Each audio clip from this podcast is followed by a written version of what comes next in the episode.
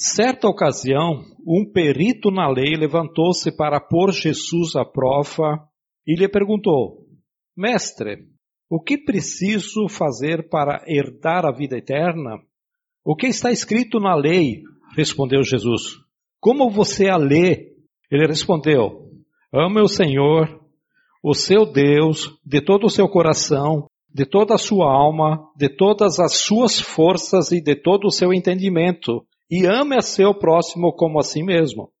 Disse Jesus: Você respondeu bem, você respondeu corretamente. Faça isso e viverá. Mas ele, querendo justificar-se, perguntou a Jesus: E quem é o meu próximo? Em resposta, disse Jesus: Um homem descia de Jerusalém para Jericó quando caiu nas mãos de assaltantes.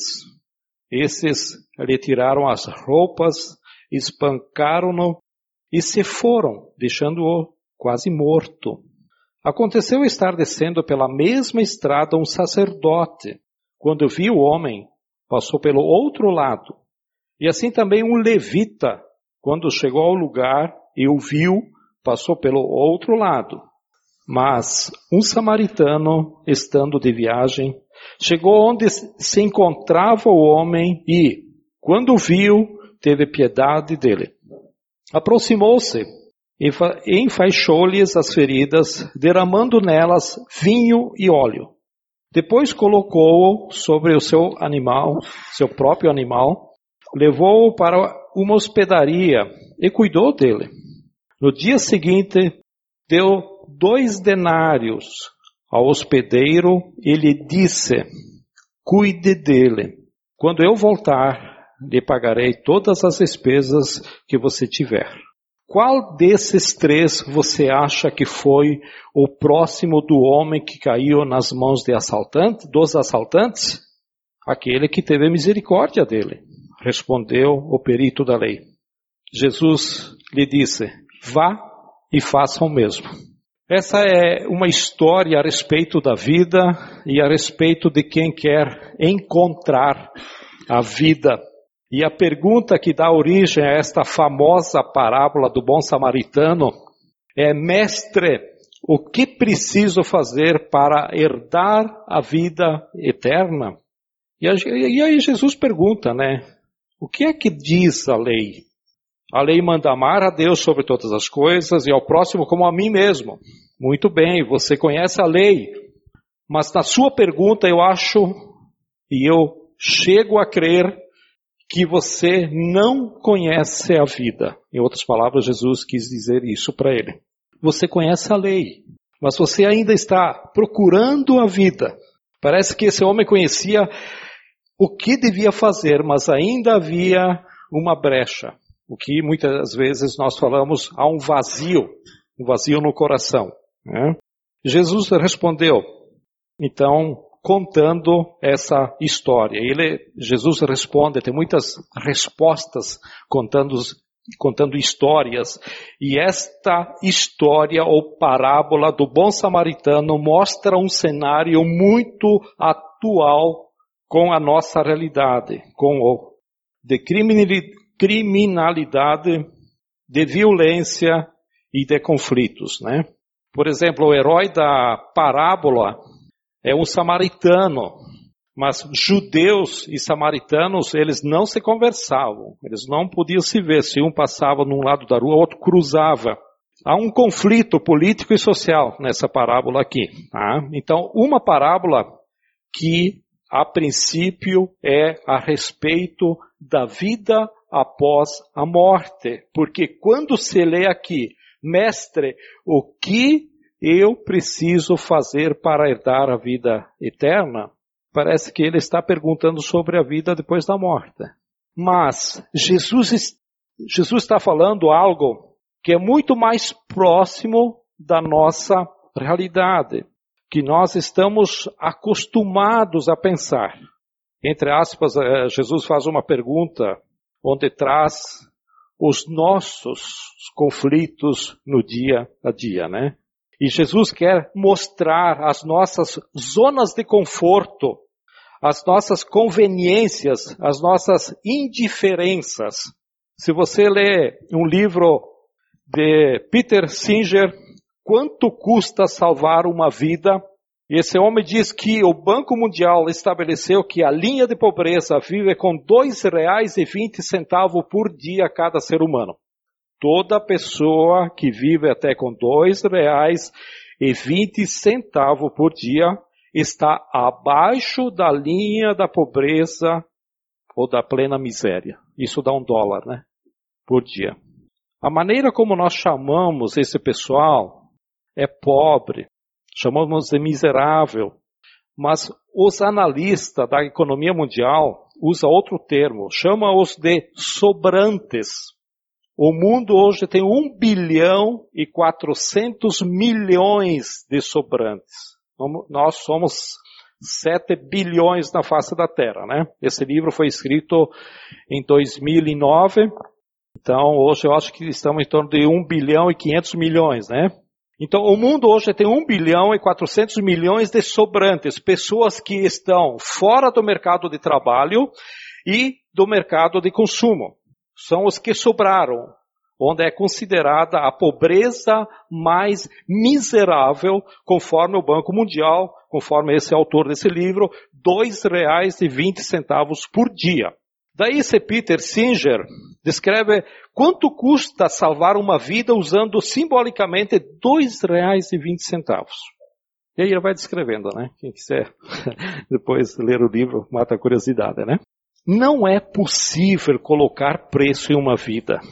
Mas é lógico que a vida vale muito mais. Mas, mais do que isso. Mas se fôssemos ou se desse para colocar preço em uma vida, ela, o valor da vida, ela é inestimável, ela é incalculável. Deus deu um valor para a vida humana e o valor é semelhante à sua vida, né, a sua própria vida, ou seja, Deus através de Jesus Cristo morreu em favor da vida humana. Aquilo que custa a vida do homem não pode sofrer um cálculo que nos leva a, a definir pobreza em dois reais e vinte centavos a vida vale muito mais. A vida vale muito mais. Agora, a vida de quem vale mais?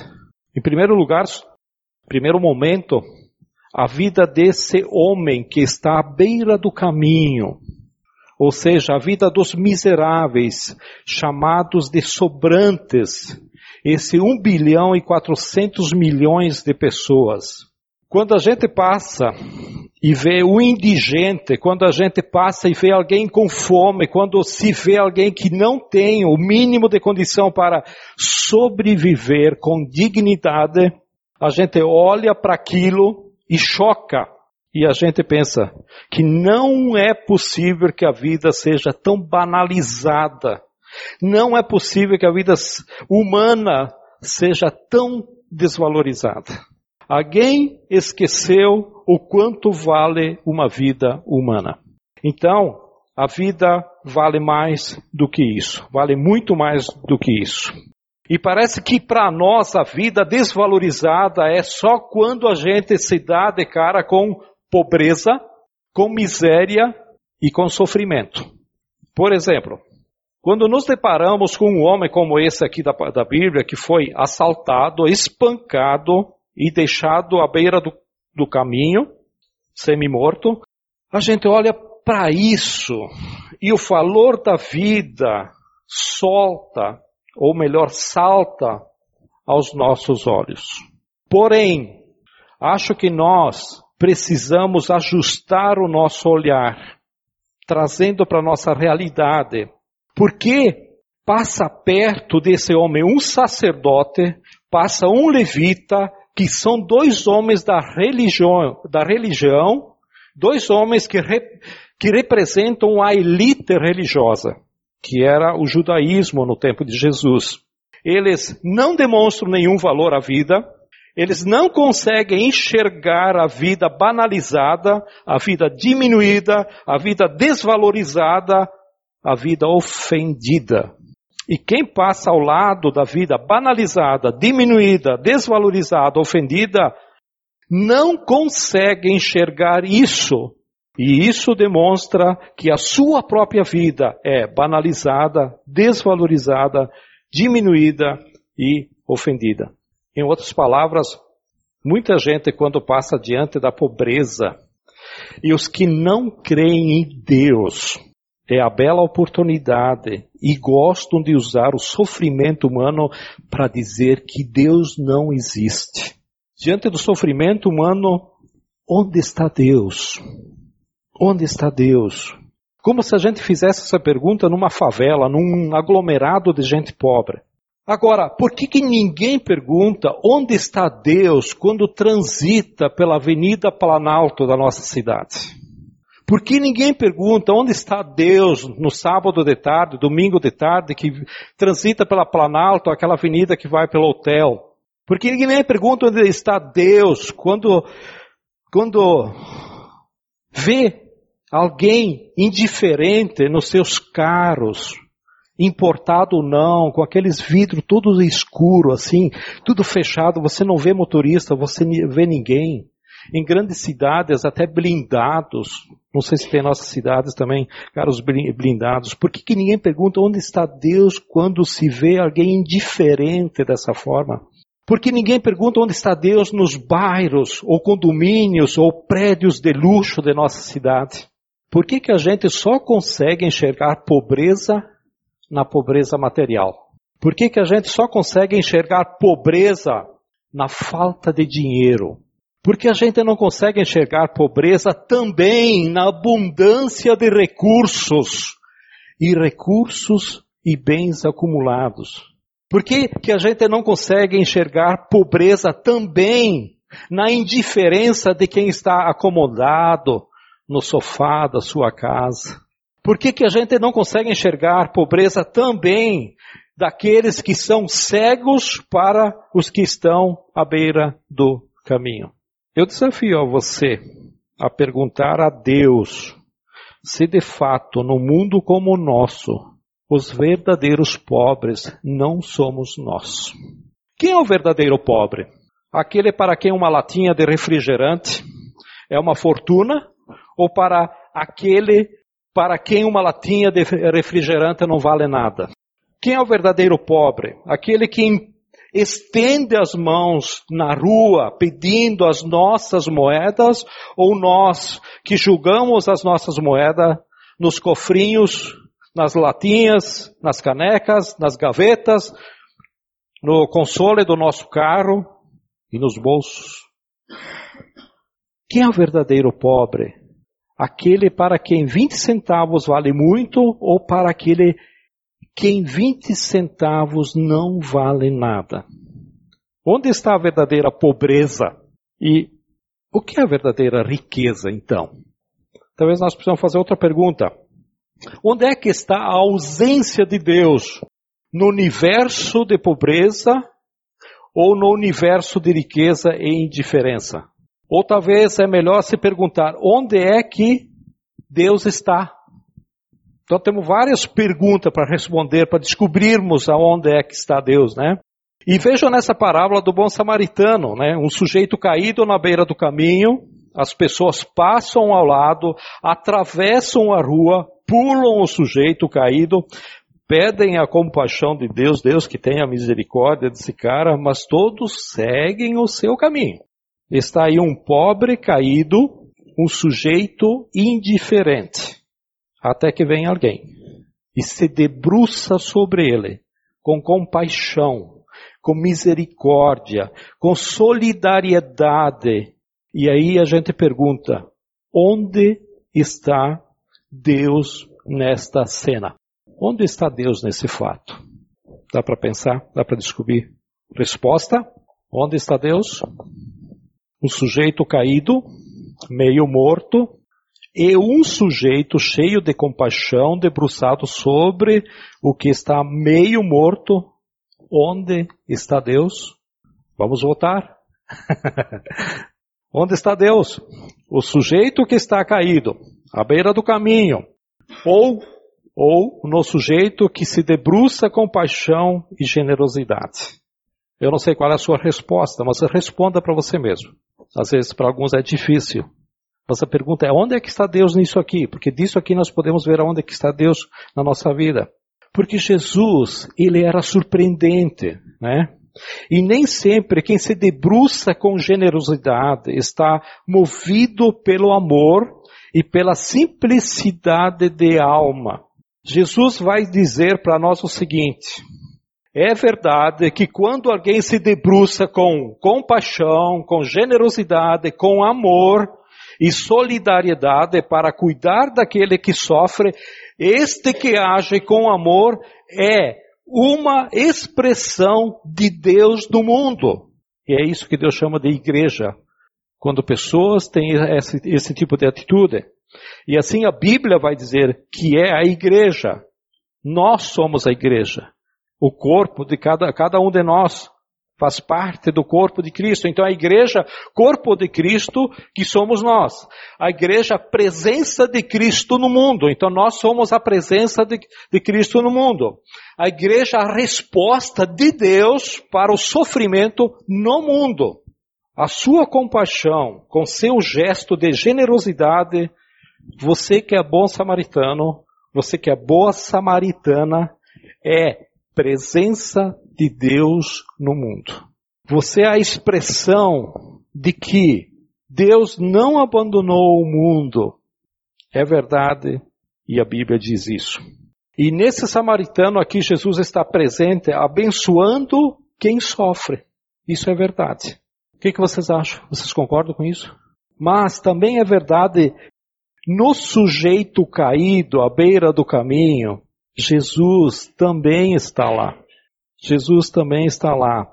E nos olhos dessa pessoa caída na beira do caminho, o olhar de Jesus brilha, chamando-nos para que sejamos remidos das nossas indiferenças, chamando-nos para que sejamos redimidos do nosso egoísmo, do nosso individualismo.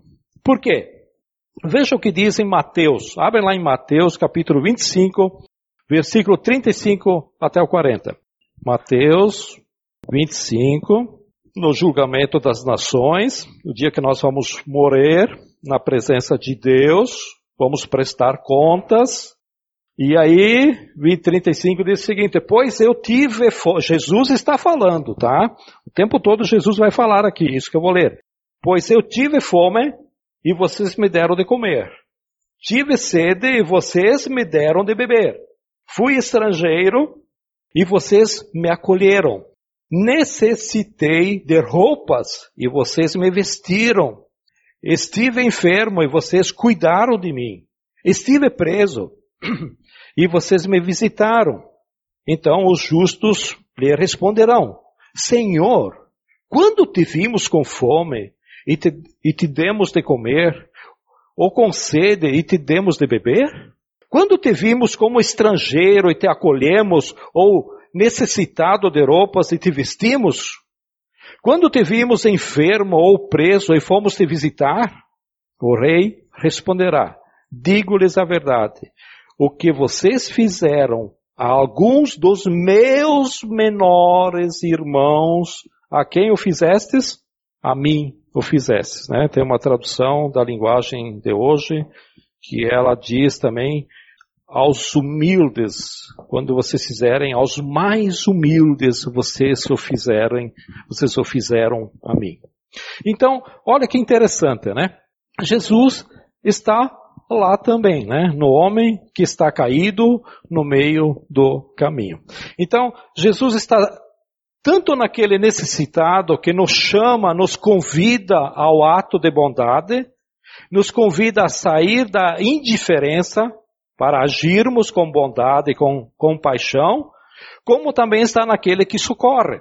Se é verdade que nós podemos estender a mão a quem sofre, e em nossa mão estendida, a mão de Deus se estende para recolher quem sofre. Também é verdade que aquele que sofre e que estende a mão em nossa direção, pedindo socorro, expressa para nós a mão de Deus dizendo: me socorra. E quando a mão de Deus se estende para nós, pedindo socorro, na verdade, a mão de Deus está dizendo para nós o seguinte: Ei, perdido, eu estou dando a você a oportunidade de ser salvo. Salvo desse seu mundo ridículo de valores, que você corre atrás de um monte de valores da sua vida. Salvo desse seu mundo egocêntrico. Salvo desse seu império do eu. Você está perdido e não sabe. Através da necessidade, vem o clamor de Deus, onde, no, eh, onde nos redime da nossa indiferença. Então, temos que ter o cuidado de não entrar na armadilha de pensarmos que nós somos os bonzinhos ajudando os miseráveis à beira do caminho. Aí vem a campanha de Natal, aí vem a campanha da Páscoa, aí vem a campanha do inverno, ah, sei lá que campanha de ajudar as pessoas. Bah, eu vou ajudar porque eu tenho condições, claro, tenho condições, mas eu vou ajudar os miseráveis. Cuidado com isso. Porque dá a impressão que Deus está na gente e não está no miserável. E a parábola está dizendo bem diferente, que Deus está em nas duas circunstâncias. Então, por que se Jesus está em quem ajuda, Jesus também está presente em quem é ajudado. Se é verdade que nós podemos socorrer com os nossos recursos as pessoas que precisam, também é verdade que ajudá-las é um privilégio para a nossa satisfação e a satisfação de Deus. Porque nós somos igreja, nós somos a extensão de Deus no mundo, nessa cidade, por exemplo. Não podemos cair na armadilha de confundir pobreza com falta de dinheiro.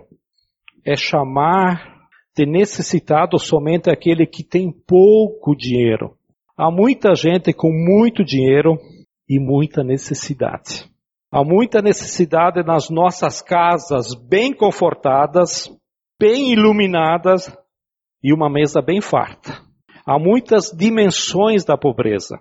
Pobreza emocional, às vezes é isso que acontece dentro das nossas casas. Pobreza de relacionamento. Pobreza espiritual. Pobreza de amor. Pobreza de afeto. Pobreza de caráter. De, pobreza de dignidade. Quando você olhar alguém chorando ou alguém estendendo a mão pedindo socorro e pedindo ajuda, olhe para essa vida como uma vida desvalorizada, diminuída, apequenada, oprimida, machucada, ofendida e diga para essa para essa pessoa que está em necessidade, você diga para ela o seguinte: a sua vida vale mais. A sua vida vale muito. E eu te dou a mão porque a sua vida vale mais. Se Deus te deu o privilégio de estender a mão, Deus está te usando. É a oportunidade de poder ter esse privilégio de nos redimir. Mas quando alguém quer te ajudar, estendendo a mão, essa mão estendida para você, deixa que ela diga: Ei, a sua vida também vale mais. Porque às vezes o nosso orgulho não deixa. Nós somos autossuficientes. A sua vida também vale mais. Você que está desperdiçando a vida, a sua vida também vale mais. Você que é todo certinho, cumpridor de lei, cumpridor da lei, como nós vimos aqui na parábola, você que procura a vida, a sua vida também vale mais. Hoje que nós descobrimos o valor da vida, creio que todos nós afirmamos a necessidade da redenção, sendo que temos o privilégio de cooperar com Deus para redimir. A vida vale muito mais quando avaliamos e reconhecemos em nós mesmos o tamanho de pobreza em que nós vivemos. Talvez a pergunta é: Qual é a minha pobreza? Que tipo de pobreza está dentro do meu coração? A vida vale muito mais quando reconhecemos em nós mesmos o tamanho da riqueza exterior ou interior, quando a nossa volta clama por socorro. Toda vez que você estender a mão para socorrer alguém, que estende a mão para pedir socorro, é nesse ponto que a vida vale mais. Sabe por quê? Porque é exatamente aí nesse encontro que Deus está. Deus está no encontro entre a justiça, que é o momento em que você vai ajudar alguém, tá? Entre a justiça e a pobreza, para que a justiça e a paz se manifestem nesses atos que nós chamamos ou gestos que nós chamamos de bondosos, de bonito, de bonitos, né? Esse é o encontro, né? Tem Filipenses capítulo 2, Versículo 12, eu já ouvi esse versículo, muita gente interpretando de uma forma de que nós precisamos fazer ações e para termos o mérito da salvação, para termos méritos da vida eterna. Mas é aqui que ele se encaixa. Capítulo 2, Filipenses capítulo 2, versículo 12. Assim, meus amados irmãos, como sempre vocês obedeceram não apenas, o apóstolo Paulo falando, não apenas na minha presença, porém muito mais agora na minha ausência. E aí o que que diz?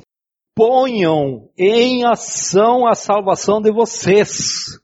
Tem uma tradução que é ali que as pessoas confundem. Ou, eu não sei se elas não querem entender, ou sei lá qual a razão, que diz assim: desenvolvei a salvação de vocês. E eles pegam isso como dizer, não, mas tem que fazer ações para sermos salvos. Não. É porque você é salvo, que você representa Deus, que você está como igreja, que você tem a atitude de Deus. Por isso que aqui diz, desenvolvei a sua a, a, salvação de vocês, desenvolvei a salvação de vocês. E nessa tradução, ponha em ação a salvação de vocês com tremor e uh, com temor e tremor. Então, o lugar da ausência de Deus, sabe qual é? Vocês fazem ideia? O lugar da indiferença.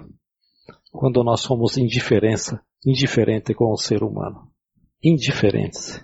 Enquanto alguém se importa a ponto de estender a mão a quem está pedindo socorro, e enquanto alguém se importa a ponto de estender a mão para oferecer o socorro, aí Nesse encontro, Deus está. Deus está. Deus está presente. Eu fico impressionado que muita gente diz assim, bah, eu não sei o que Deus quer da minha vida. Eu não ouço Deus fazer nada da minha vida, mas eu não sei. Eu não sei qual a vontade de Deus para mim. Eu não sei se essa parábola do bom samaritano te diz alguma coisa. Aí nesses encontros nós estamos fazendo a afirmação de que a vida vale mais a vida vale a pena. Todo ser humano, seja rico, seja médio, seja pobre, seja miserável, ponha na sua cabeça uma coisa: ali há uma alma preciosa. Se você não dá valor para os valores morais ou pela situação, o principal valor. Ali há uma alma preciosa. Um dia eu aprendi isso, nunca mais. Eu não consigo olhar para um indigente. A primeira coisa que eu posso ver na pessoa, maltrapilho o que for, sempre eu penso, ali há uma alma preciosa para Deus. Então a vida de quem precisa e a vida de quem pode ajudar, a vida eterna começa agora. A vida eterna não é só depois da morte. Esse é o reino de Deus. É quando eu vivo fazendo, participando dessa forma. Isso é ser o bom samaritano. Esse é o reino de Deus que muita gente procura. Mas o que é o reino de Deus? O reino de Deus é quando eu morro depois? Não. Aqui é o reino de Deus. Onde você está colocado? Na sua, no seu trabalho, na faculdade, na escola, no meio do trabalho. Floresça aonde você está floresça. Dá oportunidade para Deus. Deus, o que, que o Senhor quer que eu faça hoje? Mas faça isso de coração. Deus, estou disponível, eu quero ser teu vaso hoje. e você vai ter surpresas. O que é que eu devo fazer? Desculpa. O que é que eu devo fazer para herdar a vida eterna? Sabe o que você deve fazer? Toda vez que alguém estender a mão pedindo ajuda, você estende a sua mão para tentar socorrer. E quando você pegar na mão desse alguém, você diga: a vida vale mais. A vida de Deus começa agora. Deus está presente nesse encontro, nessa atitude. Não é só uma atitude de bondade. É assim que Deus opera através de nós. Amém? Vamos curvar nossas cabeças e vamos agradecer a Deus por essa oportunidade e também sermos, entendermos que Deus quer nos usar. Não é só nós que temos o Espírito Santo, nós somos selados pelo Espírito Santo, nós temos a, a certeza da salvação. Mas quando você olhar para pessoas necessitadas independente de, do estado social, onde você, as pessoas com quem você quer contato, você tem contato, sempre olha, ali há uma alma preciosa para Deus. Querido Deus, queremos te agradecer, ó Pai, pelo privilégio de conhecermos a Ti, de termos a Jesus como Senhor e Salvador. Senhor, não nos deixe quietos diante de, da circunstância que o Senhor quer nos ajudar. Senhor, tenha paciência conosco, nos ensina, nos mostre, nos revele aonde que nós estamos, na rua em que nós moramos, local que eu trabalho, que eu estudo, que eu frequento, que eu vivo, as pessoas que estão ao nosso redor. Aí há uma alma preciosa. Aí há uma preciosa. Às vezes é uma alma desesperada, é uma alma oprimida, é um miserável na vida espiritual. Senhor, às vezes nós somos miseráveis em outras áreas, até na vida espiritual. Por isso, Senhor, nos ensina, tenha misericórdia e queremos, Senhor, nos colocar em tuas mãos como vasos. Nos use, ó Deus. Nos use. Nos dê discernimento. Pedimos isso e te agradecemos em nome de Jesus. Amém?